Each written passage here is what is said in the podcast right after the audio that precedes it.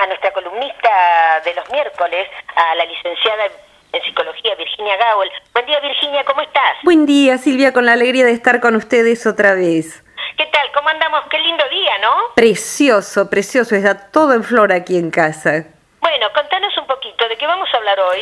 Eh, no se asusten del título, pero eh, va a ser de lo contrario del título. Eh, el título es, irónicamente, el arte de amargarse la vida. Ah, muy bien, porque a veces hay que ser un artista para amargarse. Eh, sí, y sabés que hay personas que conocerás seguramente y que seguramente también los que están escuchando conocerán y a veces se pescarán a sí mismos, como yo me pesco a mí misma, entrando en un circuito que es un modo de, eh, no, no que afuera realmente esté pasando algo grave, sino mirar la vida a través de algo que nos garantiza que se amarga eh, y que la palabra es insatisfacción.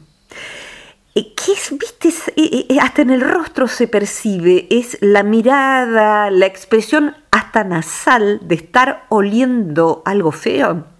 Merda, dirían los Eh, Más o menos así, como que nada le conforma y cuando se señala algo parecido a esa persona que está en ese circuito, eh, qué bien que te salió esto que hiciste, sí, pero podía haber venido más gente, sí, pero qué lindas vacaciones que tuviste, sí, pero no sabes el hotel, el desayuno siempre llegaba tarde.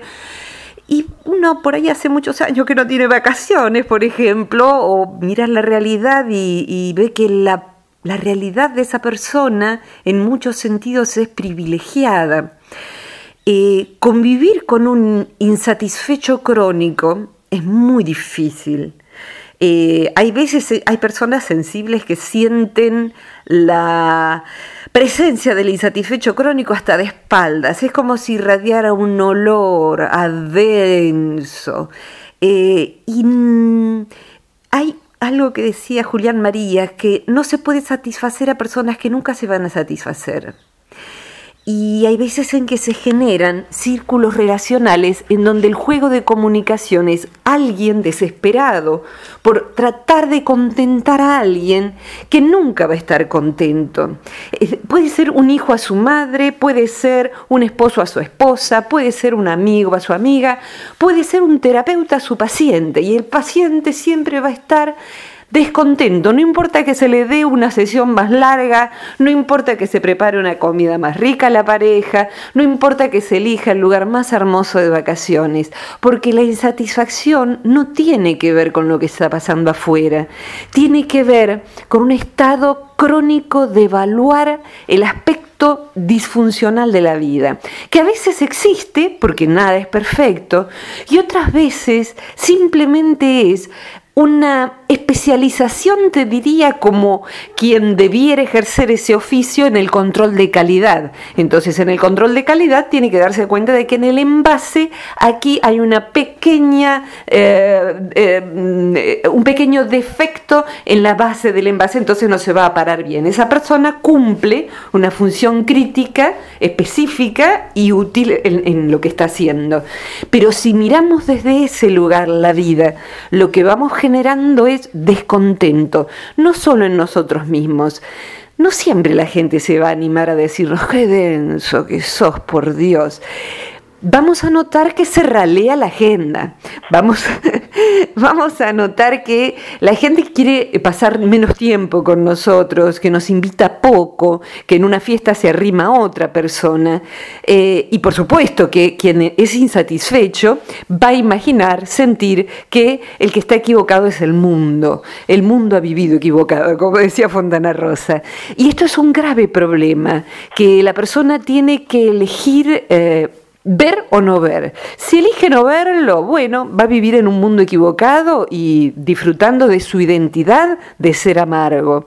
Y si quiere verlo, van a tener que empezar a trabajar en muchos aspectos que si querés enseguida contamos, pero cambiar ese es un hábito emocional, un hábito cognitivo, como yo percibo la vida. Eh, y si quiero trabajar sobre eso, hay estrategias específicas al respecto, pero te, me encanta que participes vos también, así así que hago un silencio, Silvia. No, no, eso me estaba pensando, que esa gente de la que hablas son esos que ven la media botella vacía, no la media botella llena. Sí, se suele decir la media botella, el medio vaso. Em, la otra vez me lo plantearon y en forma espontánea me, me dijeron eso, es cuestión de ver si, si, se pone atención el medio vaso vacío valga el lapsus, en el medio vaso lleno. Y yo creo que la salida del problema es primero, primero, primero, Silvia, agradecer que tenemos un vaso. Exactamente, y que encima lo tenemos con algo adentro. Eh, encima lo tenemos con algo adentro. Si ese algo lo vamos a descartar, seguimos teniendo el vaso y tenemos la posibilidad de descartarlo, la cognición, la capacidad de discernir. Y si tenemos algo que vale la pena, tenemos el vaso más algo que valga la pena, más la mano para estirar y dar el vaso o, agarrar el vaso. Es decir, que... Eh, la salida de la actitud de insatisfacción primero es querer darse cuenta, porque se entra muy fácil en ese circuito. Y en general esto suele ser como ciertas enfermedades, sobre todo enfermedades mentales graves. No es que lo compare en su cualidad, sino en que, por ejemplo, en el paciente con Alzheimer o con demencia senil, sufren más los familiares que el mismo paciente porque no es consciente de su enfermedad. En el insatisfecho crónico suele pasar lo mismo. Él mismo se amarga la vida, pero ha hecho de eso su identidad. Lo que es difícil es pobre la gente que forzosamente tiene que convivir con un compañero de trabajo así, con una pareja así, con un hijo así, porque esa persona es difícil cambiarla como es difícil cambiar a cualquiera. Esa persona necesita ella misma querer agradecer a la vida. Eh, ¿Sabes qué? en la psicología del taoísmo, y vos viste que esta psicología toma los conceptos, las prácticas de Oriente, en el taoísmo existe una práctica, así como eh, en la India se practica el yoga, que es la práctica del contento, o sea, el contento como una práctica que es una actitud. Me levanto contento, no importa que me duela, no importa que eh, em, no esté todo lo que quiero. Eh, me levanto contento porque me puedo levantar, porque puedo respirar, porque el día está lindo, o porque si llueve las plantas van a recibir agüita. Me levanto porque hay un montón de cosas para agradecer. Eso es una actitud. Y la palabra contento, ¿sabes qué? Viene en nuestro idioma de la sensación de estar contenido por algo más grande, contenido por la vida, para algunos contenido por Dios, contenido por el sentido de estar levantándose cada mañana. Entonces, empezar a ejercer eso nos hace dar cuenta de cuándo olemos mal. Es como bañarse todos los días y uno se da cuenta de cuándo necesita otra duchita, ¿no? Sí. Eh, mm, Virginia, esas personas amargas. Sí. Ah, alimonadas, como ah, algunos más amargos que un pomelo, más amargos ah, que un limón, ¿viste? Eh, ¿Son personas que en el fondo tienen algún tipo de depresión? Hay veces en que sí, eh, y es muy importante que lo señales. Eh, me ha llamado la atención a lo largo de los años cuando me, me, ha tocado atender a algún paciente con esta característica, que es muy difícil para un terapeuta, porque que entran fácilmente en el circuito en que no les conforma la ayuda que se le pueda dar y pueden ser personas, como en la familia o en cualquier otro rol, extremadamente demandantes. O sea, que vuelven a llamar por teléfono y mandan un mail o mandan un mensajito y hay veces en que lo que le está pasando es nada nada, es como decir, pucha, ¿no conoces lo que es sufrir de verdad? Porque a veces esa persona sí lo sabe, porque lo ha sufrido.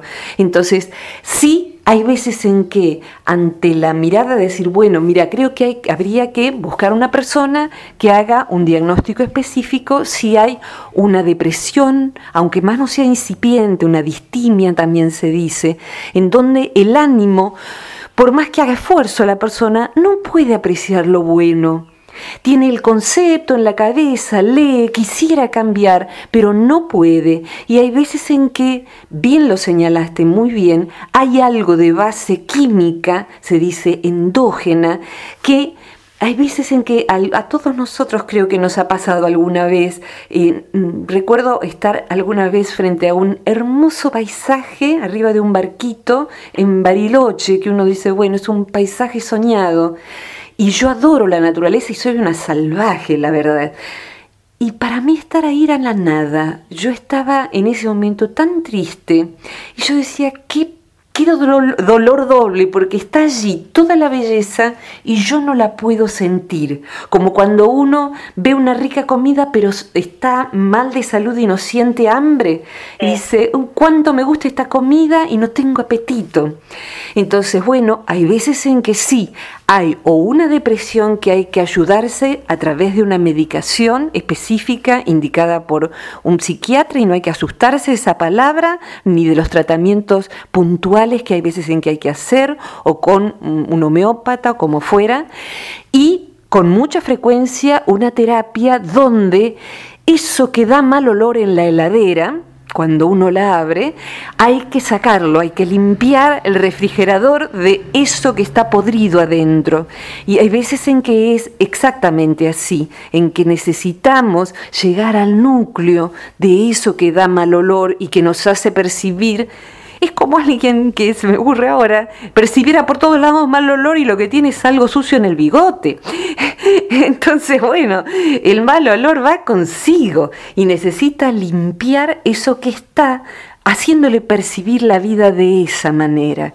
Hay veces en que el móvil es su propia amargura y hay veces en que, ojalá, tenga en cuenta de que está haciéndole mal a sus seres queridos. Yo recién decía esto de la práctica del contento. Si alguien está escuchando y se admite dentro de, este, de esta dificultad, eh, ya sea que esté triste, ya sea que esté tomando antidepresivos o no, yo le propongo hoy, mañana, pasado, hacerse cartelitos y practicar el ejercicio de decir algo grato a cada persona con la que se cruce. Es más, a desconocidos. Yo suelo decir que yo piropeo a gente desconocida, sobre todo cuando estoy en Buenos Aires. Eh, sí, eh, me encanta decirle, por ejemplo, a una mujer mayor, señora, qué lindos ojos que tiene usted. O a un señor mayor, o a alguien que se ve que hace mucho que no lo piropean, qué linda esa pollera, eh, y que tiene por ahí una expresión triste. ¿Por qué no? ¿Por qué no? Y de pronto uno le cambia el día. Qué amable ha sido usted en la manera de atenderme. Le deseo que termine muy lindo el día. Buena vida. Entonces, ¿por qué no decir algo grato? Vamos a tener tantas devoluciones de gestos, de palabras. Eh, necesitamos eso, porque cuando empezamos a hacer eso, el crítico interno que anda con la nariz fruncida de sentir mal olor, es, es un cambio cerebral. Empezamos a especializarnos en subrayar, como dice la psicología del budismo, desde la mente apreciativa.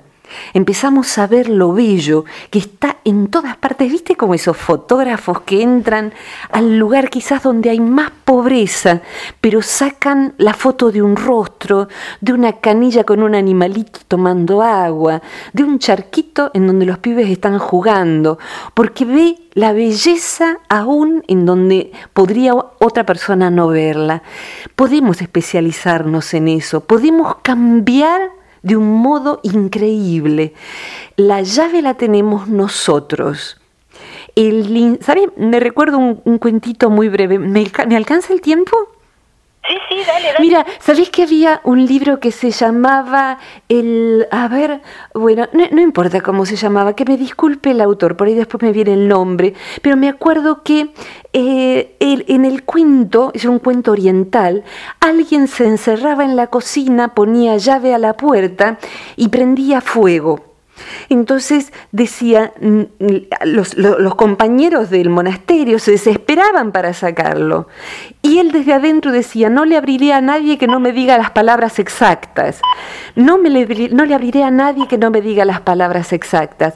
Hay veces en que estamos así metidos adentro, prendiéndonos fuego y esperando que el otro nos diga, desde cierta arrogancia insatisfactoria, que alguien nos diga la palabra exacta. Si no, no vamos a salir, y si no nos ofendemos, y si no nos retiramos. Entonces nos estamos decretando quemarnos en vida. La palabra exacta es vida, hay que elegirla.